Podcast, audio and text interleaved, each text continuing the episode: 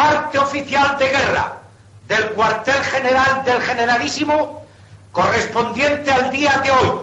primero de abril de 1939, tercer año triunfal. En el día de hoy, cautivo y desarmado el ejército rojo, han alcanzado las tropas nacionales sus últimos objetivos militares. La guerra ha terminado. Burgos, primero de abril de 1939, año de la victoria. El generalísimo Franco. Durante los últimos estertores del franquismo, empezaron a surgir de todos los lugares gentes, grupos y partidos que se reivindicaban como luchadores antifranquistas. Durante la llamada transición española, muchos de ellos llegaron a España reivindicándose orgullosamente como representantes del antifranquismo, Muchos recibieron nombres de calles y plazas. Eh, algunos reclamaron su derecho a formar parte del nuevo régimen democrático y de sus élites políticas. Muchos reivindicaban haber estado en la clandestinidad, aunque fuera un par de días, haber leído algún libro prohibido o dicho alguna cosa en la universidad. El caso es que sí que hubo una auténtica lucha antifranquista durante prácticamente toda la dictadura, desde el mismo final de la guerra civil, una lucha auténtica de enfrentamiento directo en calles y montes, una guerrilla antifranquista, el maquis, tenemos con nosotros a Dolores Marín, historiadora y autora de varios libros sobre el anarquismo español, entre otros uno sobre el maquis anarquista, titulado Clandestinos. Dolores, bienvenida a la linterna de Diógenes. Hola, pues buenas, ¿cómo estáis? Eh, para empezar un poquillo, mm, ¿quiénes eran los maquis? Sí, bueno, los maquis en realidad eran personas, la mayoría de las veces, que habían vivido la guerra civil, eh, habían luchado dentro del bando republicano, en las diferentes unidades, la mayoría anarquistas que se habían formado, eh, sobre todo en Cataluña, en los primeros días de la guerra civil, es decir, habían sido voluntarios al frente en aquellas columnas que luego pasarían ya a ser divisiones después de la militarización obligatoria, o sea que eran gente que tenían experiencia de llevar armas, pero que cuando acaba nuestra guerra civil son confinados dentro de, del Estado francés, porque ellos pasan la frontera por la zona de Cataluña y les quitan las armas, los recluyen en campos de concentración. Además, la mayoría de, los integrantes de lo que pasaría a ser la, 26 División, la anterior columna de Urruti, pues fueron todos encerrados casi en el mismo campo de concentración que era el campo de Bernet d'Ariège, donde se, se ponía, eh, los franceses hicieron una especie de selección y entonces se ponía pues a los anarquistas más furibundos, aquellos que, a ellos les daban más miedo por su trayectoria, y esto fue una de las cosas que hizo que esta gente deseara salir de los campos y volver a España a luchar. O sea, ellos se, encontraron súper humillados por el Estado francés, que además no les concedió ni, ni un asilo, o sea, porque realmente los encerraron entre alambradas, eh, sin, sin, médicos, sin medicamentos, o sea, en los primeros, las primeras semanas casi sin puntos de agua potable, o sea, fue dantesco lo que el exilio español pasó en los campos de concentración. Pero fíjate que de mano de los ingleses se empiezan a hacer a los anarquistas, sobre todo, las primeras ofertas de que puedan crear redes de evasión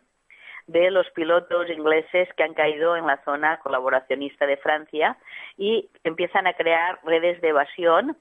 para la gente que está en las zonas dominadas por los nazis, ¿no? Entonces empiezan así los españoles a entrar dentro de la resistencia francesa, sobre todo a partir de su salida de los campos de concentración facilitada por los ingleses, pero además lo que harán los españoles será no devolver las armas al final de la Segunda Guerra Mundial, sino guardarlas para poder penetrar en el Estado español y hacer la lucha antifranquista. Por eso se les llama maquis, porque viene del nombre francés maquis, que era la gente que se escondía entre las maquias, entre los matorrales, ¿no? Entonces, por derivación, durante muchos años, la policía española también les llamó maquis, porque sabían perfectamente que eran gente que había hecho la resistencia en Francia y además habían pasado, pues, a territorio español. Mm. Nos has hablado de esas redes de, evasión, una muy famosa es eh, la que organizó Ponzán, ¿no? Sí, sí, sí, un maestro de escuela, un hombre muy modesto, eh, pero una, una, personalidad increíble, ¿no? Que, que es Ponzán, que sale del campo de concentración, organiza la red llamada Patoleri con unas ramificaciones increíbles que iba desde Bélgica hasta prácticamente Gibraltar, o sea, con una serie de enlaces de personas que era capaz de llevar pues estos pilotos ingleses hasta Gibraltar para poderlos volver a embarcar a Inglaterra o hacia Bilbao, donde rápidamente también podían ir hacia Inglaterra, o hacia el consulado, eh, o sea, el consulado inglés en Barcelona, incluso en un colegio francés se escondieron algunos de estos pilotos, y entonces lo único que pedía Ponzán eran armas para España y además dinero para poder hacer avales de gente para que saliera de los campos de concentración que habían dentro de España y que sabían que serían sentenciados rápidamente a muerte. Esto en los primeros años, o sea que la, la labor de Ponzán es increíble y morirá, pues, eh, mira, pocos días antes del final de la Segunda Guerra Mundial, pues en cerca de Toulouse, donde pues los alemanes lo fusilan y queman su cuerpo, es brutal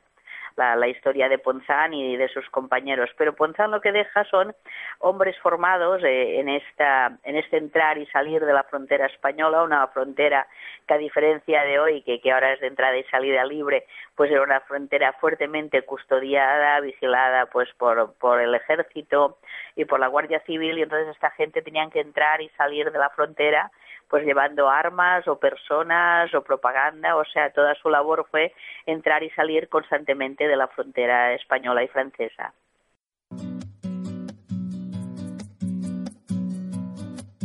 Macnovchina, Macnovchina,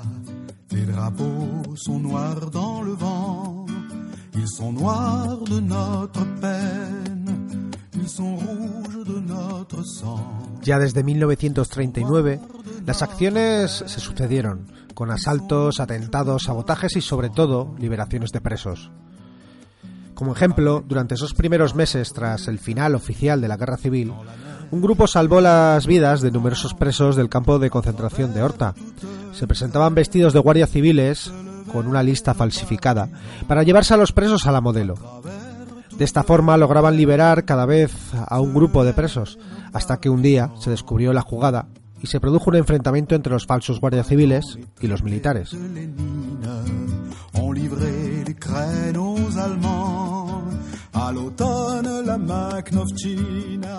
A partir de entonces, los resistentes libertarios cambiaron de método el campo de concentración de Horta, donde había 4.000 prisioneros, era muy frecuentado por una treintena de falangistas que se llevaban en cada viaje unos 20 presos para fusilarlos sin ningún juicio, en Cantúnez o en el campo de la Bota. Por lo que este grupo organizó el asalto a la camioneta que conducía a los condenados a muerte. Atacaron al conductor y al escolta y consiguieron así liberar a una docena de presos que iban a ser ejecutados y tirados en cualquier cuneta.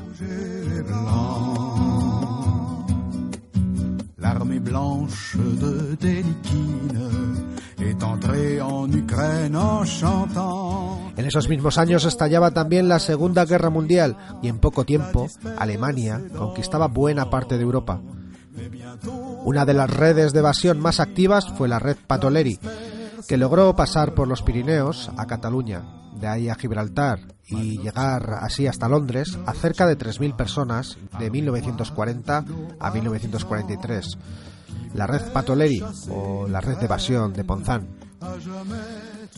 Franceses que se integrarían al mando del general de Gaulle, judíos que huían del exterminio nazi, soldados y oficiales aliados de toda Europa y destacadas personalidades de los países ocupados por Alemania serían los que se beneficiarían de esta red de evasión organizada por Ponzán.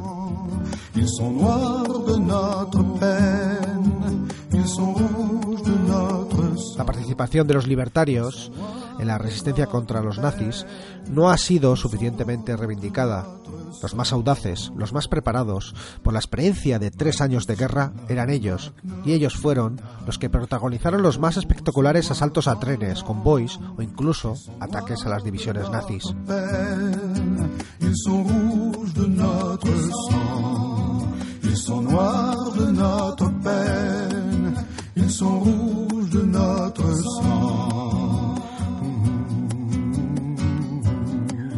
Precisamente que hemos estado hablando de la Segunda Guerra Mundial, eh, precisamente con el final de la Segunda Guerra Mundial hay, hay un repunte ¿no? inicial de, estas acciones ¿no? contra el régimen de Franco dentro de España.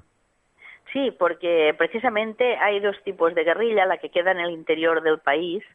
donde es una guerrilla defensiva, que, que por ejemplo la gente le llamará los del monte o los huidos, que son la gente que tiene miedo del avance de, de la dictadura franquista y saben que los van a detener porque sobre todo en las pequeñas poblaciones son fácilmente identificables, pues aquel que había sido alcalde, el que era maestro, o sea, los que habían tenido cargos públicos o que habían estado al cargo de una colectividad, pues eh, iban iba el ejército o la policía local a sus casas, si no los encontraban, los perseguían pues hasta los montes y entonces ellos en el monte se intentaban organizar a la defensiva, ¿no? Pero hay otro tipo de maquis, que es este, el que entra sobre todo en la zona de Cataluña y también en algunas zonas del País Vasco, que es maquis que se organiza en Francia y viene a hacer acciones dentro del Estado español. Y entonces eh, esto, pues claro, tendrá un repunte al final de la Segunda Guerra Mundial. ¿Por qué? Porque con gran decepción eh, toda, la, toda la franja republicana española, tanto comunistas como anarquistas, como nacionalistas, etcétera, ven pero con, con una, o sea, con una impotencia enorme, ven cómo Churchill, sobre todo, abandona España a su suerte, o sea, no se, no se atreven a intervenir en contra de, de, un régimen dictatorial como era el régimen franquista, y ven cómo España quedará pues súper abandonada, ¿no? Y entonces ellos deciden intervenir, llamar la atención mundial, esperando que al menos pues los partidos progresistas democráticos de, esta Europa que acaba de vencer al fascismo y al nazismo pues puedan apoyarlos en la lucha contra un régimen que había sido aliado del eje como es el régimen del general Franco que donde se había ganado la guerra civil gracias pues a las intervenciones de la Legión Cóndor gracias a, las ayudas de, de los aviones alemanes también y ven pues que no que que España queda súper abandonada a su suerte. Entonces toda esta gente, con una voluntad terrible, en vez de quedarse en Francia tranquilamente, empiezan a pasar y empiezan a hacer una serie de acciones importantísimas, sobre todo a partir del 46, 47, 48, que además se enfrentarán, pues lógicamente, pues con las fuerzas eh, del Estado español, sobre todo en las calles de Barcelona, en las montañas, etcétera. ¿Y cuáles serían los objetivos de, estos eh, guerrilleros? Porque, bueno, la historiografía eh, oficial del franquismo, o incluso la posterior, en, parte, eh, les ha tratado de bandoleros, atracadores y demás. ¿Cuáles eran los objetivos? ¿Por qué volvían a entrar en España? Principalmente una de las características de todo régimen totalitario es no aceptar la disidencia política. Claro, un régimen como el franquismo, en una etapa de autarquía, no lo olvidemos, o sea, porque eh, realmente Europa no, no interviene en España, pero España es abandonada a su suerte, empieza la autarquía y el régimen de Franco no se quiere ver cuestionado pues por, por el resto de potencias democráticas de Europa, ¿no? Entonces el régimen que dice, ah, estos señores son bandoleros, son gente que cruza la frontera, están haciendo contrabando, cuando llegan a las ciudades pues son bandidos porque no tienen documentación, porque son clandestinos, están atracando bancos, o sea, o están pues saboteando instalaciones, están pues a veces metiendo bombas en embajadas, quejándose precisamente de, esta no intervención de, de los europeos en la, en la historia española, etcétera, etcétera. Entonces, claro, como no se acepta la disidencia, pues se, ha de hacer pasar, se ha de criminalizar a todas estas personas, ¿no? Y de aquí viene la leyenda de que se les llama bandidos, o sea, además una de las de los sitios donde siempre aparecen las acciones en contra del maquis, pues por ejemplo es las portadas del caso, que es uno de los eh, de los periódicos de prensa amarilla de la época, ¿no? O sea, se les trata prácticamente como gente de lampa, se les pone motes, eh, por ejemplo, pues eh, la historia de cara cremada, ¿no? O sea, pues Ramón Vila Capdevila es la policía quien le llama cara cremada, o sea, cara quemada, en un intento un poco de, de criminalizarlo, ¿no? Sus amigos le llamaban paso largos, porque era un hombre que iba súper rápido por la montaña, ¿no? O jabalí, también se le conoce como jabalí, porque se sabía esconder muy bien entre la maleza, ¿no? Pero es precisamente la policía quien le llama esto, a veces, pues por ejemplo, a Facería se le acusa a veces de invertido, o sea, porque era un señor que iba muy elegante, porque había sido camarero, vestía con una cierta elegancia y entonces de aquí a rápidamente le llaman invertido, que era uno de los peores insultos que se podía hacer en aquella época, ¿no? Y cosas muy parecidas, por ejemplo, de Kiko Sabaté, que, que llevaba, dicen, porque no sabemos si es verdad, una pata de conejo encima, pues dicen que es un hombre supersticioso, cuando realmente era un hombre pues ateo, eh, en escuelas racionalistas, etcétera, porque además eh, el régimen dice que son bandidos, pero la mayoría de ellos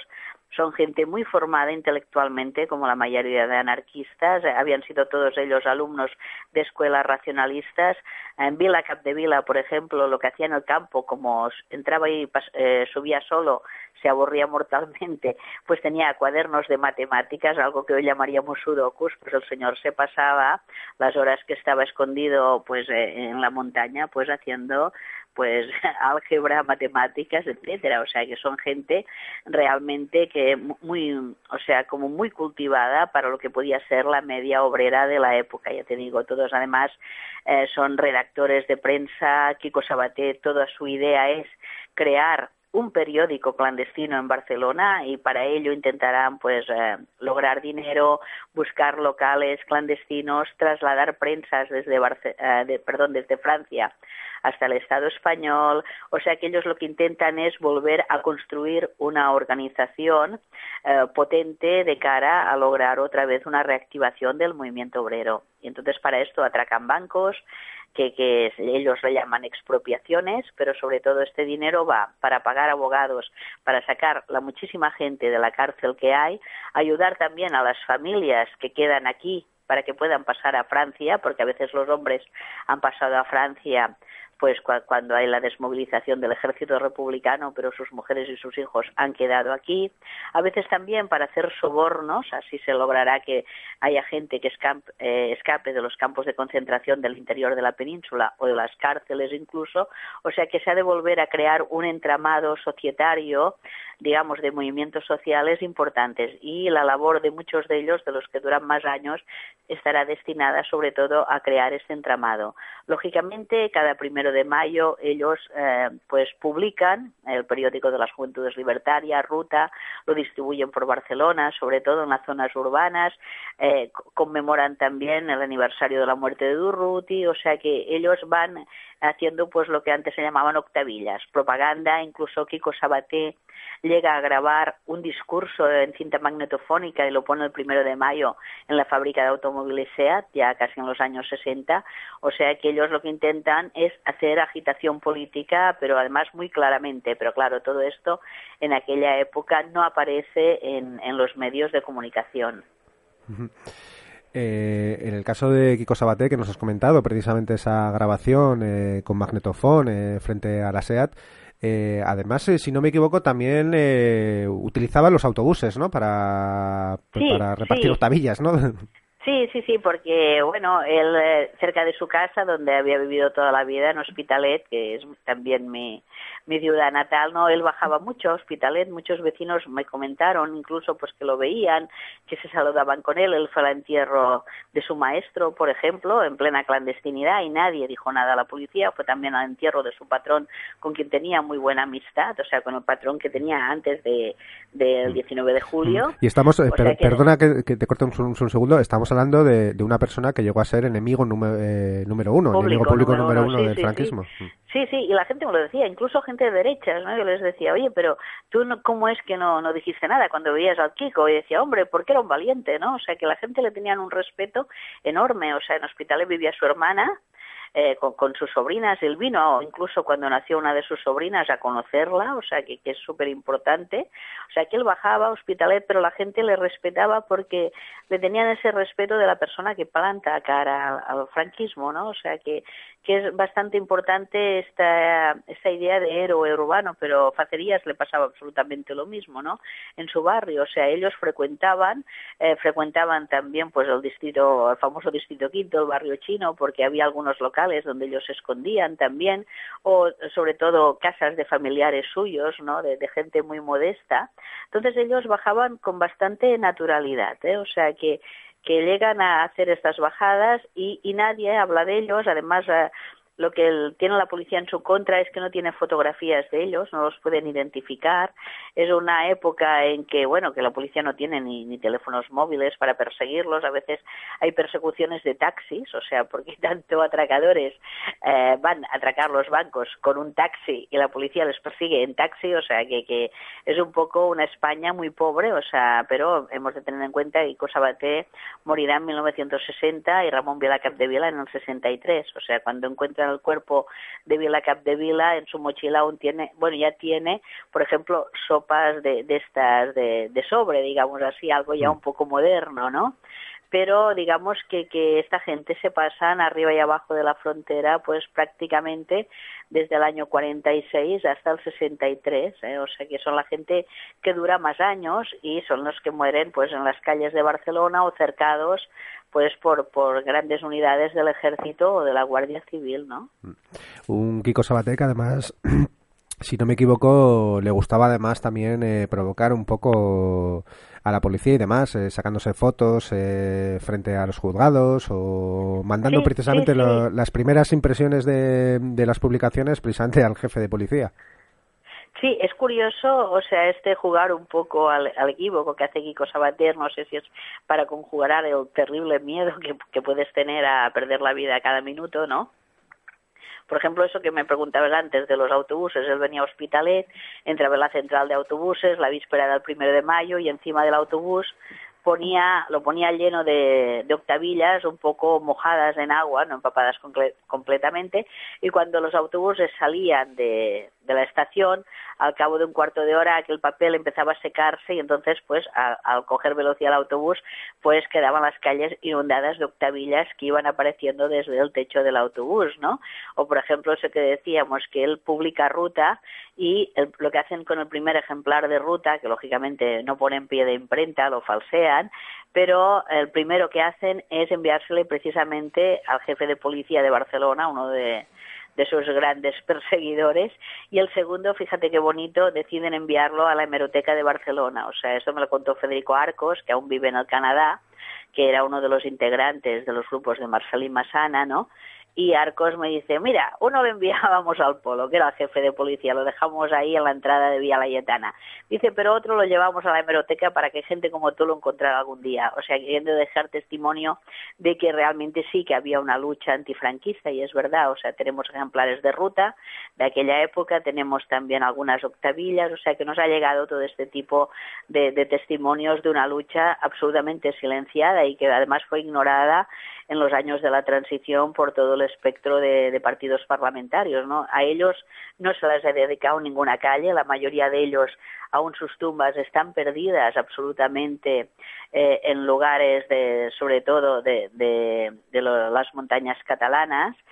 poco a poco se van reconociendo un poco dónde están, o sea, por ejemplo, a Ramón Vila Capdevila en Castellnou del Valles se ha hecho un pequeño, pequeñísimo museo porque se pudo excavar, o sea, recuperar sus restos y se ha hecho un pequeño, pues, recordatorio de cuál era esta lucha silenciada. Pero Kiko Sabaté, pues desde hace años llevamos una lucha con el ayuntamiento de donde está él enterrado, que estaba enterrado en la fosa común,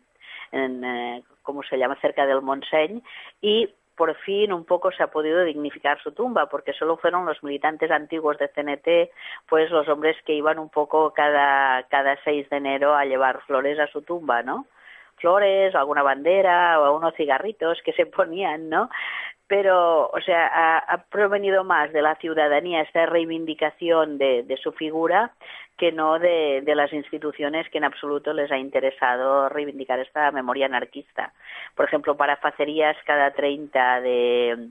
creo que es de agosto, sí, pues hace pues como un pequeño performance en su honor, se corta un poco la, la, circulación en Vía Julia, que era allí donde, donde es acribillado por la policía, y un poco pues la gente canta, o sea, o, se ponen unas flores en el suelo, se pinta su silueta, y ahora hace unos pocos años el Ayuntamiento de Barcelona puso una placa en el suelo pues para recordar la historia de Facerías, pero esto muchas veces, veces ha sido después de que haya una intensa reivindicación de varios años, o sea, de reclamar estos lugares comunes, ¿no? Magnovchina, Magnovchina, armée noire de nos partisans, qui voulait chasser d'Ukraine à jamais tous les tyrans, qui voulait chasser d'Ukraine à jamais tous les tyrans. Eh, precisamente de Facerías, eh, eh, se, tuvo una especialización un poco curiosa, ¿no? Bueno, no sé si curiosa, vamos, pero se especializó en atracar casas de prostitución, eh, que bueno, sí. que llegaron incluso a, a salir en,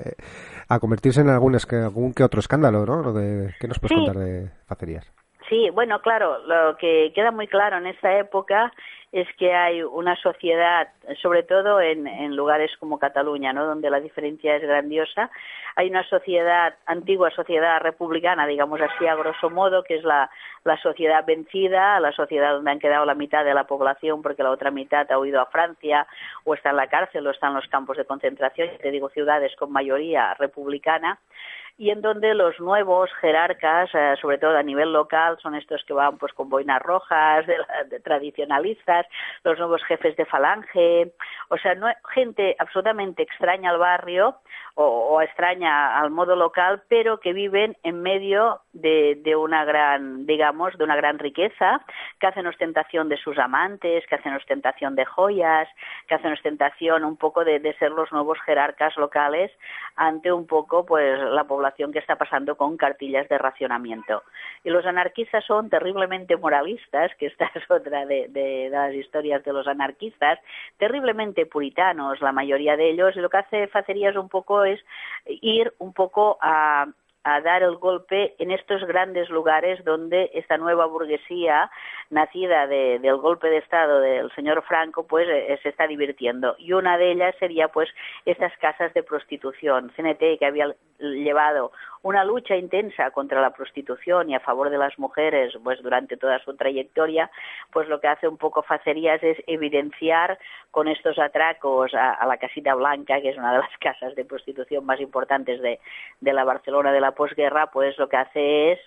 pues entrar allí con un grupo, eh, pues eh, coger las joyas, sobre todo de, estas amantes, de estos señores ricachones, dejarlos a ellos en calzoncillos, etcétera, etcétera. O sea, dar un poco de, llamar un poco la atención sobre esta nueva casta de, de personas gobernantes. Y también lo hará atracando las joyerías de la parte alta de Barcelona. O sea, la joyería Bagués creo que atraca y varias más, porque él es un hombre que como toda su vida había sido camarero en uno de los restaurantes más chic de Barcelona, que era la Rotonda, pues conoce muy bien estos lugares de encuentro de la burguesía, conoce muy bien sus tiendas, conoce muy bien dónde se dejan el dinero y un poco es como casi una manera de evidenciar que, que todo aquello se estaba haciendo muy mal, ¿no?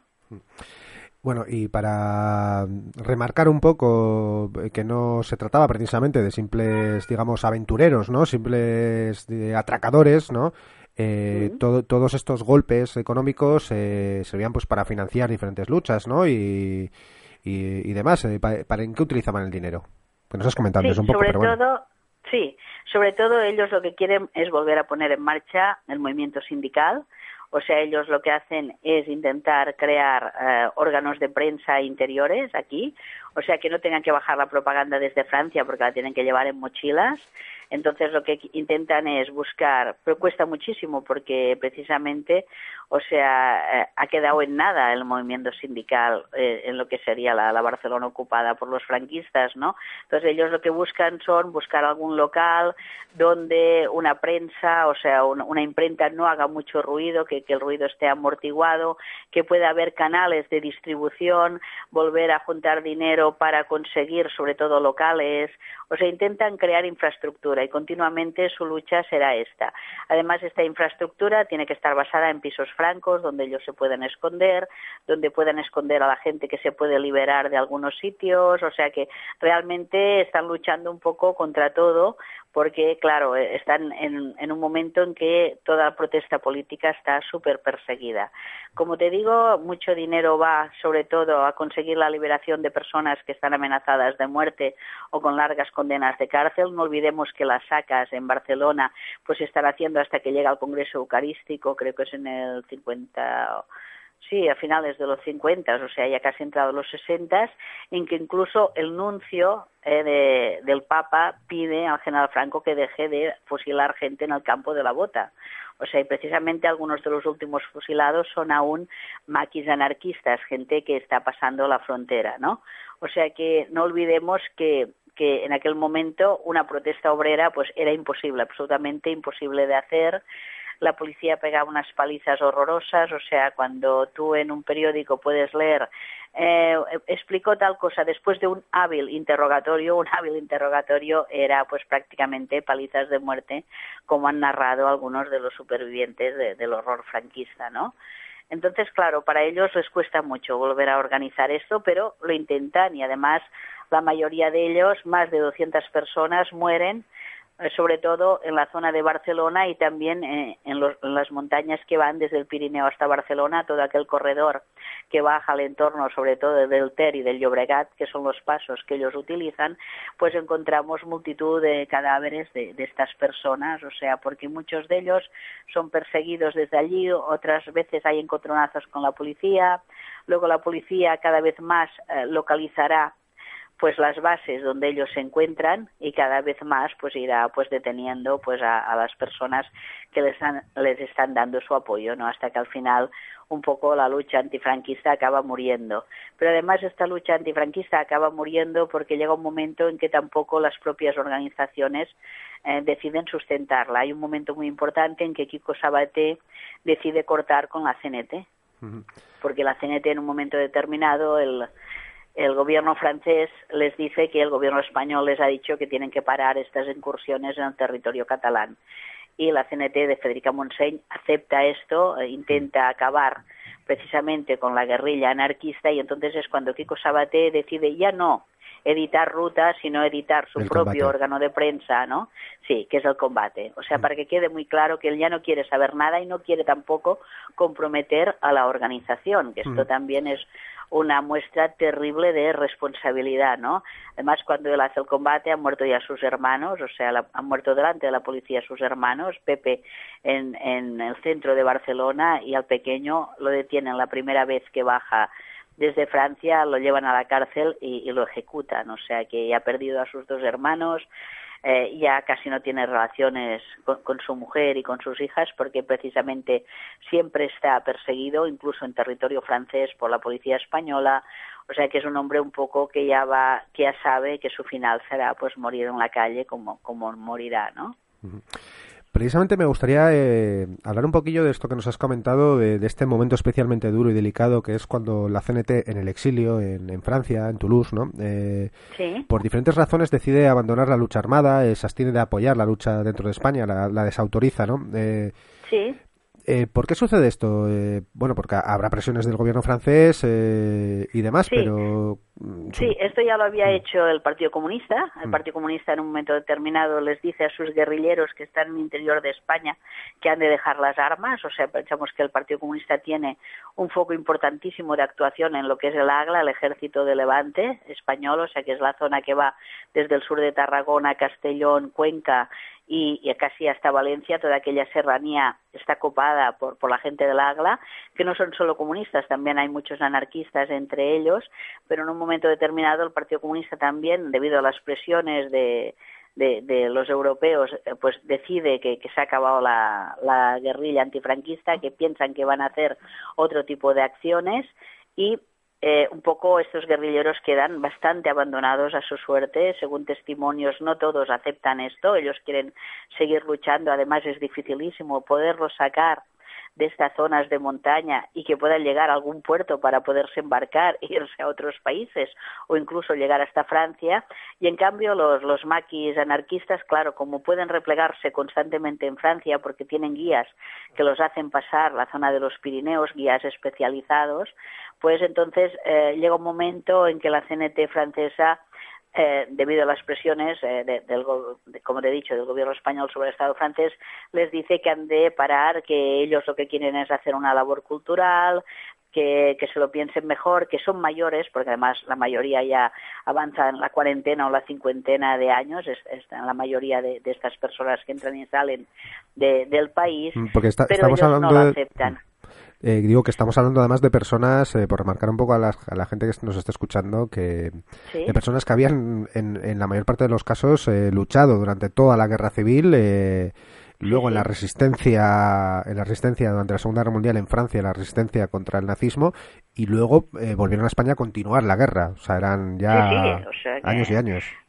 Sí, una gente, o sea, que, que vivían para esto, o sea, sí, sí, fíjate que, que Vila Capdevila creo que tiene cincuenta y pico de años, o sea, que ya es un hombre muy mayor y aún va solo por la montaña y él se dedica pues a volar torretas de electricidad para hacer sabotajes a las empresas del régimen, para dejar Barcelona a oscuras como muestra de, de, la intolerancia del régimen, o sea, lo que hará Vila Capdevila sobre todo es hacer este tipo de cosas. Habrá hombres como Masana que también han avanzado ya la cuarentena, o sea, porque son gente que ha estado en la, en la guerra,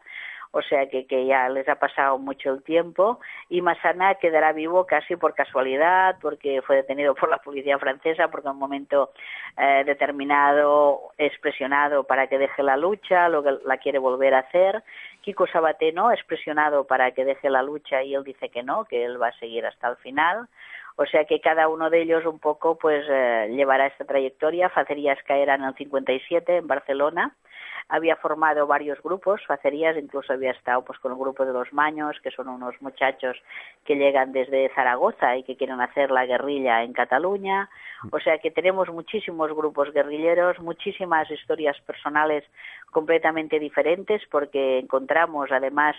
que hay pues como un ramillete de personas que tenían oficios muy variados, como ya ves, Ponzán que era maestro, pero los sabates son electricistas, Facerías es camarero, Vila Vila había sido boxeador antes de la guerra, pero después siempre había trabajado en el campo, o sea, por eso él tiene esta larga pervivencia porque él conoce muchísimas casas de campo en la zona de su verga natal donde lo acogen, o sea, nadie habla de él a la policía, puede pasar grandes temporadas escondido o ayudando en las labores del campo en las montañas catalanas y lo mismo hará, pues, por ejemplo, Marsalí Massana, ¿no? Que hay muchísimas anécdotas de ellos que coinciden a veces en el bar de algún pueblo con la policía, pero claro, como la policía no tiene sus fotografías, no los puede identificar, ¿no? O sea, que, en cambio la gente del pueblo lo sabe perfectamente, que esta es otra, ¿no? O sea, que, que hay muchísimas anécdotas que nos cuentan a veces la, la gente de estas poblaciones catalanas, ¿no? Nos has mencionado precisamente ese grupo de los maños que, si no me equivoco, llegaron a matar a algunos gerifaltes de, Falange. Eh, ¿Los, los maquis eh, intentaron atentar contra, contra Franco? O sea, se lo plantaron como objetivo. Sí, no en la zona de Cataluña, lógicamente, porque Franco venía poco, a Cataluña venía, pero no coinciden. Hay un intento por parte de Domènec Ribars, el Roset, eh, que este eh, quedó vivo, o sea, este es una de las personas que tú podías encontrarte en la Barcelona de, de los años 70 en, en los locales de CNT en el 77-78, el Domènec Ibars, y este hombre pues iba con una bomba dentro de una caja de zapatos, intentó atentar contra Franco en la zona de, de Colón, abajo en el puerto, pero eh, se arrepintió inmediatamente porque Franco estaba rodeado de más de una cincuentena de niños y niñas y entonces en un momento determinado él pensó que allí iba a hacer una carnicería y volvió a subir ramblas arriba con, con su cajita y su con, con la bomba dentro de la cajita, ¿no? O sea que intentos hubo, pero hay una cosa que tienen muy clara los anarquistas, y me lo contaron muchos, muchos de ellos, ¿no? de estos que quedaron vivos, y es que ellos sabían que aunque mataran al dictador Franco, que no se iba a cambiar el curso de aquella España. ¿no? Estaban terriblemente decepcionados con Europa, la mayoría hablaban francés perfectamente debido a, a, al exilio, ¿no? leían la prensa, estaban mucho mejor informados que, que muchísima gente de, de su generación, o sea, algunos de ellos también pues eh, sabían inglés, sobre todo el grupo de Londres que controlaba perfectamente y sabían que aunque no mandara Franco, pues que quedaría alguno de sus segundones y veían que aquella situación no se acababa solo con la muerte de, del dictador. Eh, Antonio Tellez cuenta la historia del atentado aéreo, por ejemplo, que se intenta hacer en San Sebastián, cuando Ortiz y los suyos también, en, en un libro magnífico de Tellez, explica pues que intentan con una avioneta atentar contra el general Franco, pero también será un atentado frustrado porque precisamente Franco siempre iba, pero bueno, súper, súper, o sea, blindado, ¿eh? O sea, realmente. Magnovcina, Magnovcina, les drapeaux sont noirs dans le vent, ils sont noirs de notre peine, ils sont rouges de notre sang, ils sont noirs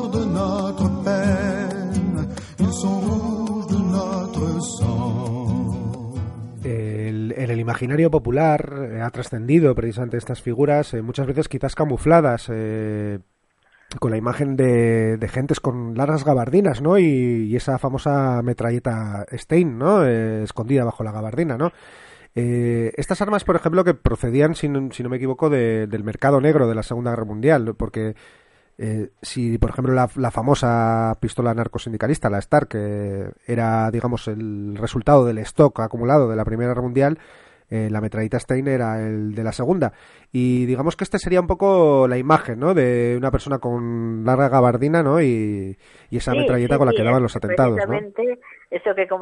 comentabas, ¿no? Las fotos de Kiko Sabaté delante del Palacio de Justicia de Barcelona va con una gabardina, una maleta y un sombrerito, o sea, va súper elegante porque ellos lo que quieren es pasar desapercibidos eh, en la ciudad, ¿no? Entonces, para poder esconder una metralleta, pues nada mejor que, que una larga gabardina, sobre todo si es una Stein, pero también para las maletas grandes pues para esconder las pistolas no y tienes razón la Star o la Astra son las eh, las digamos las pistolas eh, o sea típicas del anarcosindicalismo de la primera época, de los años 20, 30, de la época del pistolerismo, pero después, gracias a lo que los ingleses o los franceses llaman parachutage, que eran como unos arcones que tiraban desde los aviones eh, aliados eh, en territorio francés, los, o sea, los aliados, ¿no? Tiraban unos arcones llenos de armas. Estos arcones estaban destinados al maquis, ¿no? Y precisamente Quintana, que, es un abuelito que, que, ahora hace poco que murió, pero que había sido el que crea la primera base de Kiko Sabaté, Quintana me dice, es que cuando veíamos los aviones, los españoles íbamos corriendo a tortazos a quitar las armas a los franceses, dicen, porque nosotros las queríamos para España, ¿no? O sea, ellos lo que hacen es intentar guardar armas para España. Después de, la Segunda Guerra Mundial, Francia e Italia son enormes, pero enormes mercados de armas de segunda mano, donde clandestinamente todo el mundo intenta vender y revender armas, y lógicamente todas estas armas las que pueden son acaparadas pues por, por los anarcosindicalistas para intentar entrarlas en España. Y entrarlas en España por dos rutas, una por, por el País Vasco, que, que porque, porque es escarpado, y, porque tiene buenos pasos, eh, bastante menos, un poco vigilados incluso que la frontera catalana, y luego entrar también por la frontera catalana, sobre todo por la zona de Andorra, donde poco a poco muchos hombres anarcosindicalistas aprenden a hacer la ruta con los antiguos contrabandistas, a veces pueden estar dos o tres años haciendo rutas con ellos para aprender las rutas para luego poder pasar a la gente que hará la guerrilla urbana, porque son dos cosas diferentes. Una cosa sería el pasador de montaña, que es el hombre que se conoce la montaña al dedillo, y otra cosa serían los maquis, que sí que actúan en lugares que conocen muy bien, que sería el entramado urbano, que saben fácilmente coger un metro, coger un autobús, moverse por la ciudad, rápidamente esconderse, tener bases, o sea, serán eh, una especialización importante dentro de, esta guerrilla anarquista. Eh, es difícil imaginar eh,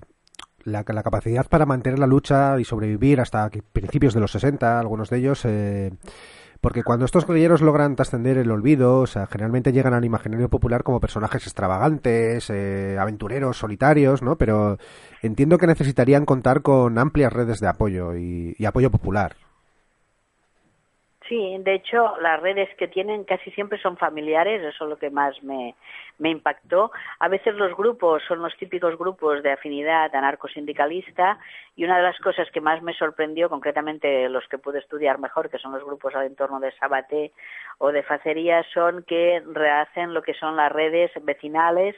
las redes familiares, por ejemplo, el Kiko actúa primero pues con su hermano, el Pepe, pero también con sus muchachos que habían ido con él, imagínate, a la escuela racionalista de Hospitalet, o sea, me encuentro a Vidal Pasanau, que es el hijo del carbonero, donde ellos se reúnen, que, que o sea, todos ellos viven en un entramado de, de dos o tres calles de diferencia. O sea, además, pues están actuando con otros muchachos que trabajan con ellos. O sea, gente que, que se juega la vida realmente con gente a la que conocen antes incluso de ir a la guerra. Después, durante la guerra, marchan juntos la mayoría de veces en los mismos batallones porque van voluntarios al frente. O sea que tienen una relación de, de amistad y personal que hará que estos grupos pervivan, o sea, que, que se funden, por ejemplo, los novatos, muchos de los novatos serán gente que después aún estarán, que es el primer grupo de Sabaté, pues que luego estarán eh, en las primeras caídas de los grupos de Sabaté, o sea que realmente eh, las redes dentro del grupo son casi familiares, a veces entre cuñados,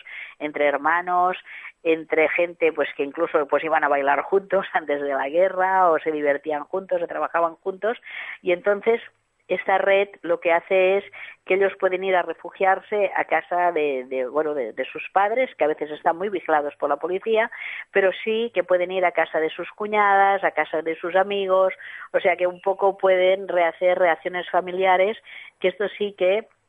difícilmente la gente va a informar a la policía de dónde están durmiendo, ¿no? Esto hasta que puedan sentar bases un poco pisos francos o este tipo de cosas que les costará ya tres o cuatro años empezar a hacer todo esto. Entonces, claro, la base que lo sustenta es una amplia base social, ya te he dicho antes que mucha gente no, no informa a nadie, además la gente no quiere buscarse complicaciones tampoco en aquellos años, quien más, quien menos tiene familiares pues en la cárcel o, ha estado perseguido o, o el padre o la, o sea, o el padre o los tíos habían estado en el ejército republicano, incluso movilizados obligatoriamente, la gente no quiere complicarse la vida. Entonces sí que tienen un sustrato que los apoya muy amplio,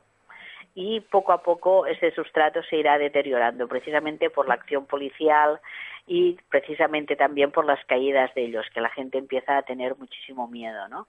Pero bueno, o sea, yo no sé qué hubiera pasado si, por ejemplo, hubiera cambiado un poco el, régimen franquista en los años 60. O sea, que, que no sé cómo si hubieran seguido entrando más maquis, aunque estuvieran desautorizados eh, por, las organizaciones sindicales, o hacia dónde hubiera evolucionado este incipiente movimiento obrero clandestino que se estaba organizando, porque también hay un fenómeno importante y es que si bien eh, Facería, Sabaté Masana se van haciendo mayores, cada vez más hay muchachos jóvenes que están integrando sus grupos, que es el caso del último grupo de Sabaté. Pero ¿quién integra este grupo de Sabaté? Pues me di, o sea, fue brutal empezar a mirar patrones de población y ver que dos de los muchachos que entran con el grupo de Sabaté son hijos de antiguos eh, compañeros suyos anarcosindicalistas. O sea que volvemos otra vez a esta estructura casi familiar de, de, de muy personal, ¿no? Otro de los muchachos que entrará con Sabate, pues es un muchacho que se acerca al anarcosindicalista, al mundo anarcosindicalista y que además era un empleado del Banco de Santander, imagínate. Y, se, se aficiona al esperanto, pero en un momento determinado piensa pues que quiere hacer el maquis, o sea, que quiere hacer la guerrilla y pasa de Barcelona a Francia, va a Toulouse eh, a, a, donde, a la sede del CNT y llega a contactar con Sabaté y morirá, morirá pues la, la primera vez que baje a España, ¿no? O sea que es brutal. Finalmente, precisamente como nos has comentado, ¿no? Estas caídas, ¿no? Que van muriendo uno detrás de otro y la nueva entrada de, de, gente, pues bueno, facilita un poco las cosas, aunque les costó tiempo y, y mucho esfuerzo, facilita las cosas a, para que la policía consiga al final ir introduciendo infiltrados, ¿no? Sí, sí, esta es otra, ¿no? Que a veces ellos en broma decían que había más infiltrados que anarcosindicalistas eh, eh, en la Rue Belfort de, de Toulouse, ¿no? me decía la gente pues que en el piso de delante pues tenían gente constantemente mirando por la ventana, haciendo incluso fotos, intentando identificarlos, o sea que siempre hay una presión brutal, o sea, sobre estos hombres y cada vez más, incluso siempre se habla de, sobre todo, este famoso último viaje de Kiko Sabaté, de si iba vendido o no. O sea, esto es algo que dirá, por ejemplo, Antonio Tellez, que fue un hombre que había estado en los grupos y que habló o sea, y que escribió sobre todo ello pocos años después. Antonio Tellez era un militante anarcosindicalista, amigo de todos ellos, dibujante, que había colaborado siempre en la prensa libertaria en un momento determinado en su exilio de París en los años 60, poco después de la muerte de Kiko Sabaté, que había sido uno de sus grandes amigos, pues se dispone a empezar a redescribir esta historia, ¿no? O sea, y esta sería una de las cosas importantes, ¿no? Y gracias a Antonio Tellez, a quien conocí de, más jovencilla, un poco me aficioné a seguir investigando y sobre todo hice lo que no había podido hacer Antonio porque él estaba en París, que es investigar a nivel local O sea, empezar a buscar, pues, estos patrones de población, lugares, eh, cartografiar un poco dónde se localizaban los grupos, entrevistar sobre todo a las familias de, muchos de, la gente, de los integrantes de los grupos y sobre todo a partir del año 75 en que muchos vuelven a, a Barcelona o vuelven a España, pues empezar realmente a preguntarles, a entrevistarles directamente, a cartearme con ellos para intentar un poco rehacer esta historia que si no hubiera quedado bastante en el olvido. Por suerte, ahora hay cantidad de, gente que está haciendo esto, o sea, la marcha de los maquis de Cataluña, hay muchachos pues que están rehaciendo pues la historia de, los grupos de, sus respectivas localidades. Estamos eh, trabajando muy bien en historia local para rehacer todo esto y nos estamos encontrando pero muchísimas sorpresas, ¿no? Y sobre todo eh, que yo defiendo, como muchos de mis compañeros, el hacer la historia desde abajo, o sea, pienso que la historia no es un derecho, un patrimonio exclusivo de la universidad, porque la universidad durante muchos años no nos ha explicado todo esto y en cambio la historia que se hace desde abajo, desde gente incluso formada en la universidad, pero que decide enfrentarse a archivos locales o empezar a preguntar, a buscar archivos familiares, pues podemos ir rehaciendo cada día un poco pues trocitos de toda esta historia, ¿no? Y pienso que esto es bonito porque realmente me estimula mucho como historiadora encontrarme gente mucho más joven que yo y que me muestra cosas, me dice, mira, mira qué he encontrado, ¿no? Esto, esto es genial, ¿no? Y digo, ostras, menos mal que un poco la historia también es una manera de, de hacer cosas en el presente, ¿no? Que, por ejemplo, yo a veces le digo a mis alumnos, que si hoy la gente tiene vacaciones, pocas ya, o, se ganó la jornada de ocho horas y estas cosas, se debe a que mucha gente hace muchísimos años se dejaron la piel por todo esto y a veces la gente todas estas historias ni las sabe, pero es que tampoco se las han contado nunca, ¿no? Nadie ni se acuerda ni de los martes de Chicago ni de la huelga de la canadiense. Sí, pero todos los niños me dicen, sí, me dicen, profe, yo tengo derecho. Y digo, tú tienes derecho porque mucha gente antes que, que tú se la jugaron y tú tienes que ser consecuente con esto. Es que esto la gente de muy joven, ¿no? O sea, creen que todo está dado, que todo es regalado, ¿no? Y nada, el capitalismo nunca ha regalado nada, ¿no? En cuanto puede lo recupera, además. Sí, y tanto. Mira, mira, lo que, lo que estamos viendo, ¿no? Exactamente. Eh, personalmente creo conocer la respuesta, pero enlazando un poco con lo que nos estabas comentando, tengo que hacértela. Eh, ¿Por qué ese silenciamiento casi sistemático por parte de la historiografía, incluso en la transición, de, esta lucha antifranquista, anarquista? Sí, no lo sé por qué, o sea, o sí. Fíjate, una de las primeras cosas que me motivaron a, redescribir la historia de Sabaté y de los suyos fue precisamente esto, ver que en Hospitalet se estaba construyendo un memorial democrático, que se hablaba mucho de, de partidos, pero que habían empezado realmente a actuar en los años 60 y precisamente este enemigo público uno número uno, pues nadie se acordaba de él. Incluso cuando lo empieza a plantear a nivel local, mucha gente me dice, ah, es que este era un bandolero o, o tal y que cual. Y entonces eh, hay un momento en que decides pues decir no, no es verdad y empezar un poco a construir desde abajo. Fíjate que, ha estado bonito porque en Hospitalet incluso ahora hay una ruta dedicada a los escolares sobre Kiko Sabaté, que, que fue el museo quien me lo pidió porque me dijo, oye, es que viene mucha gente de fuera preguntando por Sabaté. Venía incluso pues eh, productoras extranjeras, americanas o inglesas, que querían saber dónde vivía Kiko Sabaté y la gente no lo sabía, ¿no? Entonces, hace pues tres o cuatro años pudimos hacer una ruta de Kiko Sabaté que ahora pues eh, están siguiendo pues muchas escuelas o a veces pues asociaciones de gente mayor que se va haciendo, que se explica realmente qué pasó allí y un poco se vuelve a recuperar esta memoria, pero hemos tenido que asistir prácticamente a, a partir del 2005-2006, o sea, empezar a recuperar esta historia porque realmente en los años de la transición nadie quería oír hablar de los maquis y esto fue súper doloroso. O sea, en Cataluña tenemos una asociación, bueno, no es asociación porque nunca nos hemos constituido como asociación, somos la Marcha Humana Maquis y cada año hemos ido de forma totalmente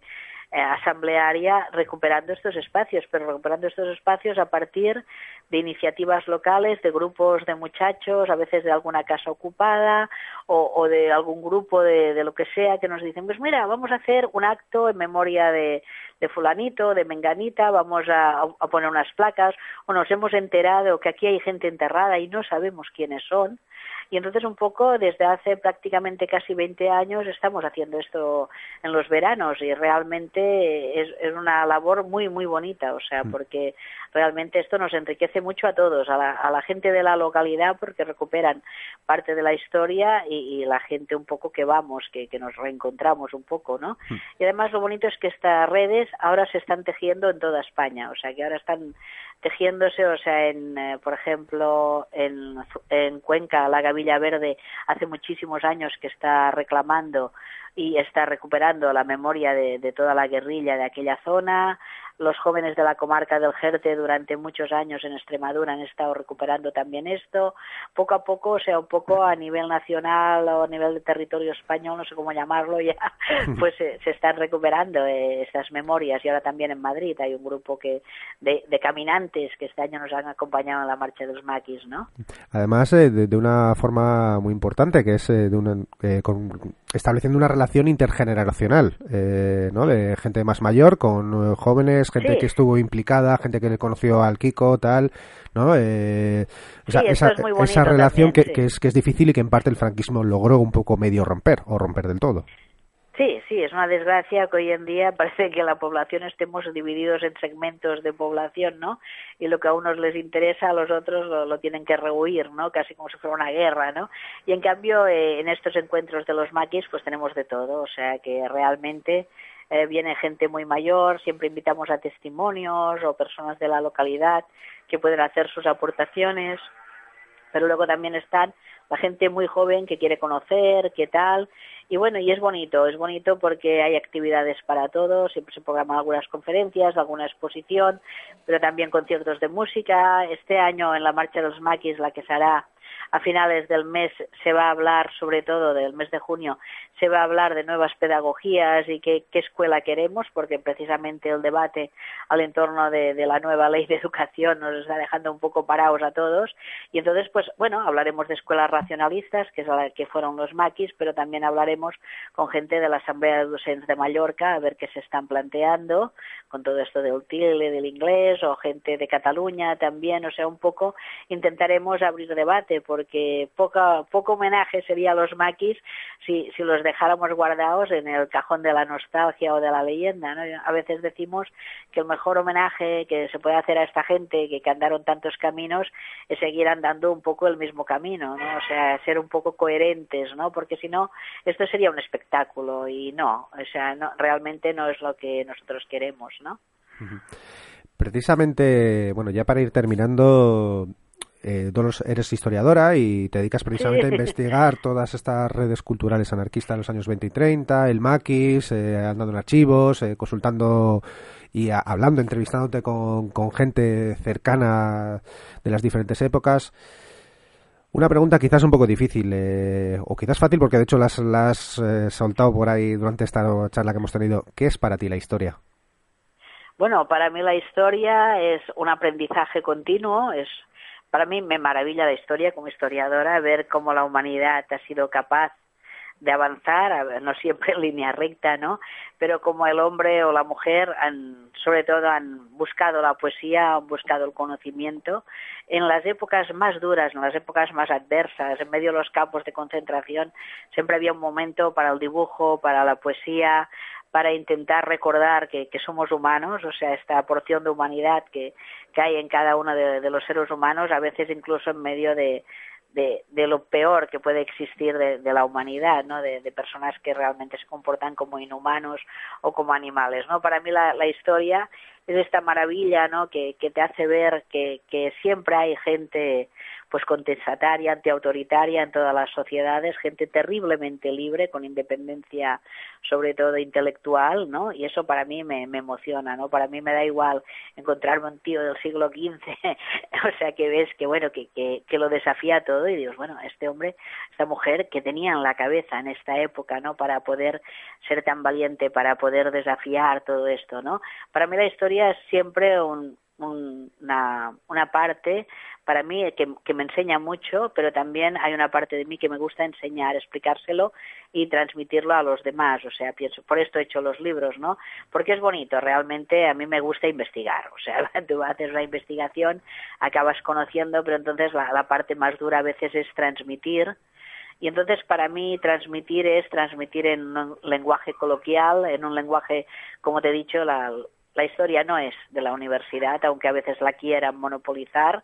sino transmitir en un lenguaje coloquial, en un lenguaje riguroso, pero ya no, como explicaba Emma Goldman, ¿no? Emma Goldman, la, la, activista anarquista, decía que los anarquistas hacían libros que los entendía todo el mundo. Yo pienso que ella tenía muchísima razón, ¿no? Y sigo en eso, o sea, en esta trayectoria, ¿no? Para mí la historia es maravillosa porque nos puede enseñar muchísimo, nos puede enseñar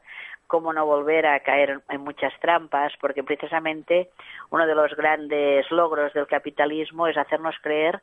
que cada día empezamos de nuevo, que somos los más desgraciados del mundo, los más agobiados, pero como si empezáramos de nuevo y no, antes que nosotros, generaciones y generaciones de hombres y mujeres empezaban cada día de nuevo y entonces un poco recuperar parte de estas luchas o vernos en otros espejos que, que no son el cotidiano, pues a veces esto nos puede dar fuerza para, para tirar adelante, ¿no? Que la trayectoria de lucha es es larga y, viene desde lejos y, me viene perfecto al caso porque, bueno, si, si no me equivoco, eh, la palabra maquis, maquiar, eh, viene de la época de, bueno, de, de la yaquería en Francia, el siglo XIV, las revueltas medievales y demás. Eh, bueno, al menos yo cuando, cuando lo estudié en su momento, yo me acuerdo cuando me, encontré con esa palabra, dije, uy, esto los maquis tiene que venir aquí la palabra de precisamente de, bueno, de gentes guerrilleros, ¿no? Que, que atacaban los caminos en esta época de revueltas, de crisis del feudalismo, o sea, que la lucha viene de lejos, de lejos. Sí, que es bonito cuando empiezas a investigar, ¿no? Porque siempre se cree que el anarquismo, sobre todo, es una idea de los ilustrados, y es verdad, o sea, es una idea hermana de todas las grandes ideas que nacen con la ilustración pero hay anarquistas mucho antes, eh, sobre todo desde los mismos inicios del capitalismo, ¿no? desde los ranters, los diggers ingleses, que son movimientos de ocupación de tierra, o sea, son cavadores, son gente que ocupa tierras comunales que les han sido arrebatadas y que empiezan a ocupar y a cavar, o sea, empiezan a, a, a reocupar tierras, ¿no? Y esto es, es una trayectoria larguísima dentro de la humanidad. Luego nos encontramos otra vez la, la trayectoria de ocupaciones de tierra en Andalucía, mucho antes de la aparición del sindicalismo organizado. O sea que si vemos a lo largo de la humanidad, eh, a mí lo que me maravilla son estas trayectorias, ¿no? O sea, estas trayectorias de gente descontenta que a un momento determinado lo que deciden es tomar las riendas de su vida y no adaptarse a aquello que les mandan o a aquello que les impone, ¿no? Que deciden en un momento determinado romper aquel cristal que, que, parece que sea su techo y decir, bueno, pues no, aquí estoy, ¿no? Y eh, para mí esto es la historia, no sé.